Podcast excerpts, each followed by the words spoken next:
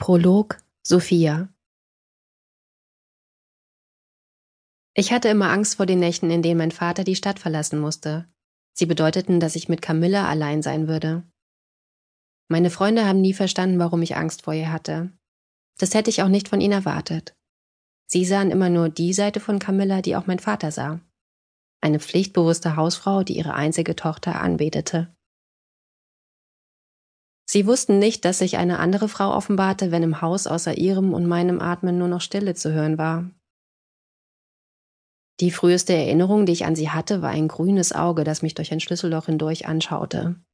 Ihr kastanienbrauner Pony berührte ihre Wimpern, als sie mich ohne zu blinzeln anstarrte. Sie schwieg, als es mein einziger Wunsch gewesen wäre, sie sprechen zu hören.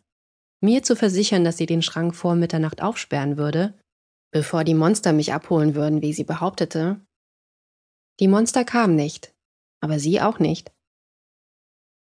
Ich erinnerte mich immer noch an die Dunkelheit während dieser Nacht und meinen Eindruck, dass sie niemals enden wollte.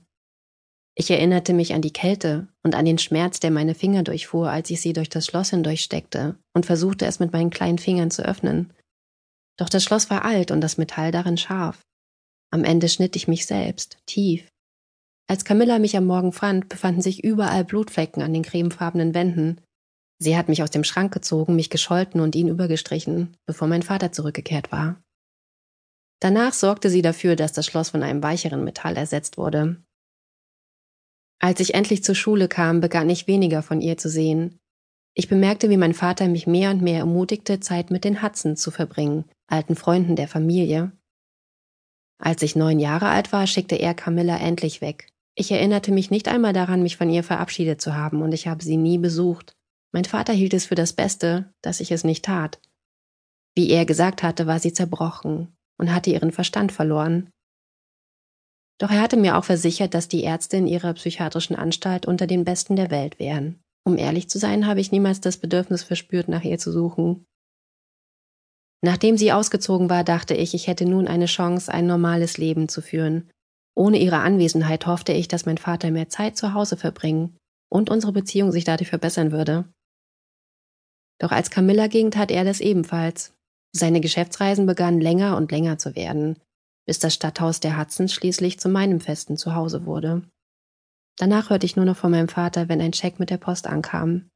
Und selbst der war immer an Lyle Hudson adressiert. Ich habe mich manchmal gefragt, ob er mich verlassen hat, weil ich ihn zu sehr an Camilla erinnerte. Ich habe nie die Möglichkeit bekommen, ihn zu fragen. Als die Jahre vergingen und ich die Highschool besuchte, dachte ich oft an die letzten Worte, die Camilla zu mir gesagt hatte. Sie hatte mir erklärt, ich sollte erwarten, dass das Leben mir einen schönen Anteil an Überraschungen bescheren würde. Als ich 17 wurde, hatte ich den Eindruck, dass mir schon sehr viel mehr als ein schöner Anteil aufgetischt worden war, mehr als jeder Mensch während seines ganzen Lebens sollte ertragen müssen. Und dann lernte ich Derek Nova kennen. Und plötzlich fühlte es sich so an, als hätte ich bisher das ruhigste Leben der Welt geführt. Er war ganz sicher eine Überraschung, die alles andere als schön war.